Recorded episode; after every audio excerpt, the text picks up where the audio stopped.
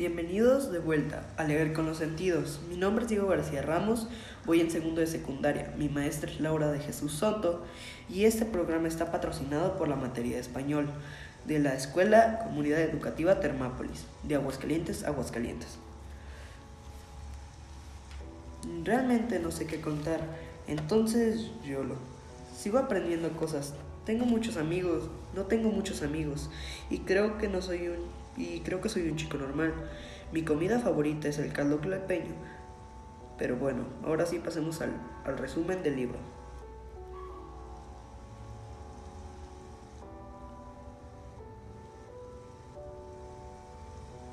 Wigeta 2 o Wigeta el báculo dorado. De los mismos autores de la vez pasada, pero para los que no vieron el episodio pasado, es Willy Rex y Vegeta 777 pues de Willy Rex nació el 9 de mayo de 1993.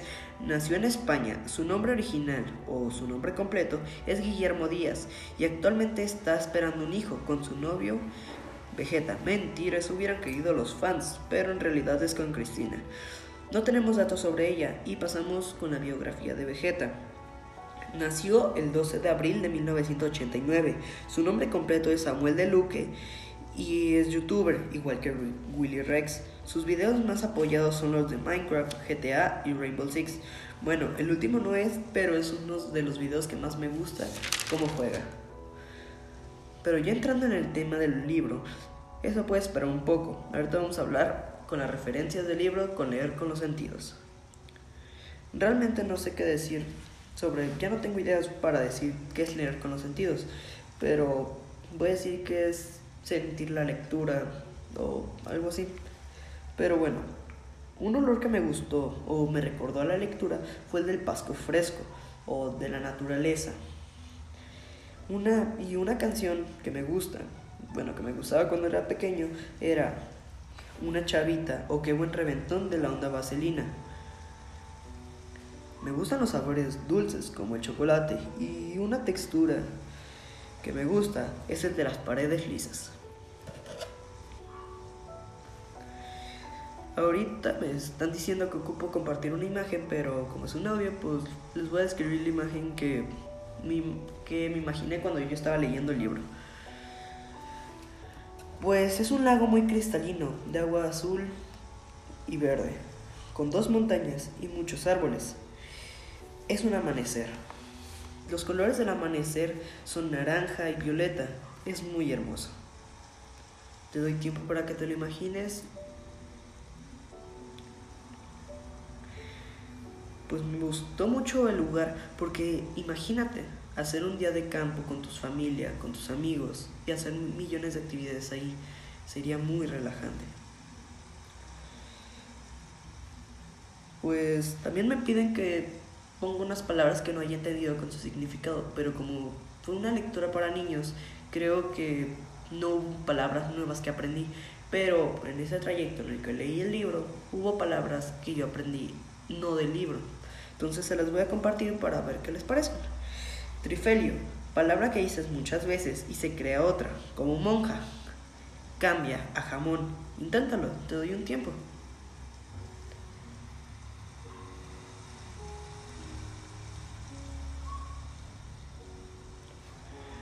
Bueno, ¿ya lo intentaste? Ojalá te haya salido. Pues en la parte que nuestros protagonistas llegan a la habitación del científico, yo creo que olería como a sudor y a un poco de como lavanda. Sí, ahorita estoy pasando la parte de olores que me identifique con, la, con el libro y yo es lo que yo creo. Pero no sé por qué me dio esa sensación, pero ahí está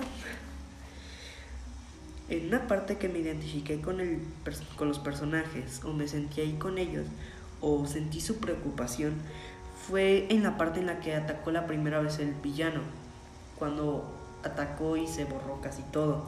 Fue un lugar donde yo sentí así como la preocupación, dije, oh Dios, ¿qué pasó? Eso no puede estar pasando. Porque en el libro anterior llegaron al punto de sentirse tranquilos y otra vez volver a llegar a una aventura de que los ataquen, se siente el golpe, el bajón. Y al final de la aventura también me sentí identificado, sentí otra vez la tranquilidad de que ya todo estaba bien, que ya iba a estar todo en tranquilidad.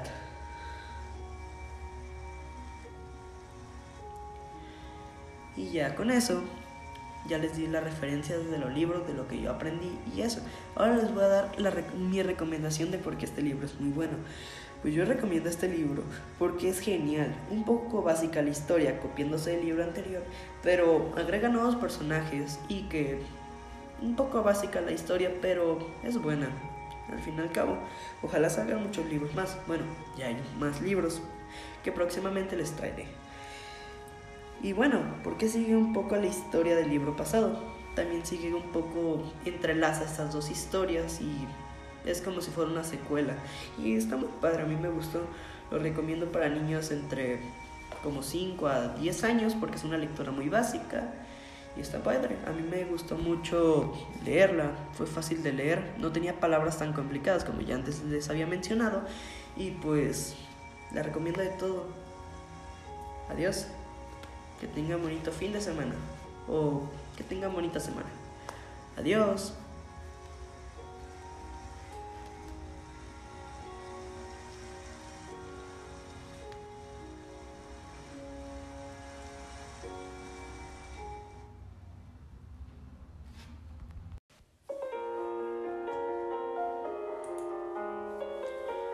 Bienvenidos a Leer con los Sentidos.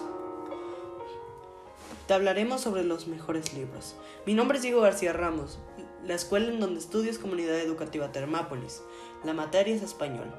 El nombre de mi maestra es Laura de Jesús Soto.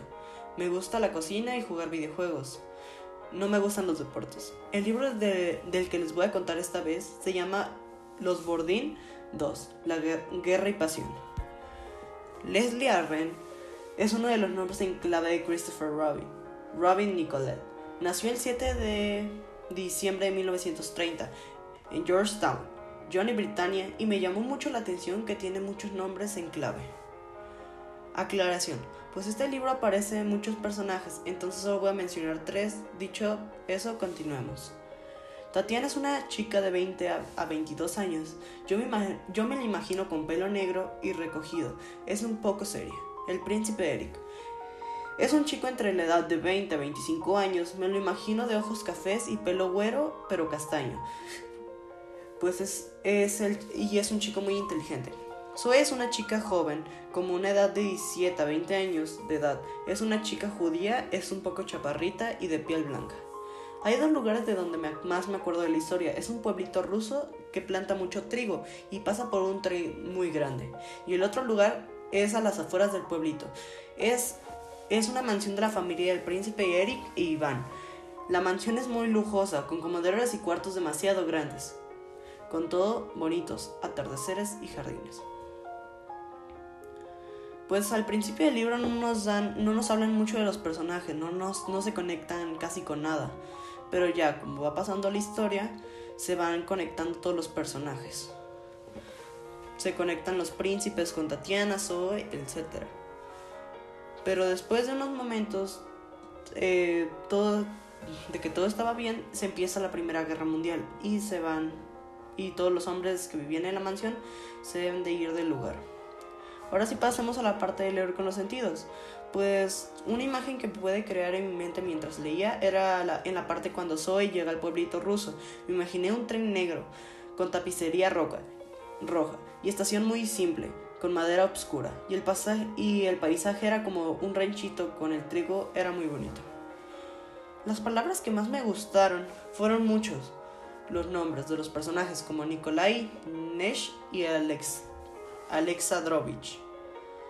Pues un aroma que sentí fue como un perfume de rosas, cuando Tatiana y Zoe durmieron en el mismo cuarto y pues me imaginé el olor como de una mujer un olor dulce.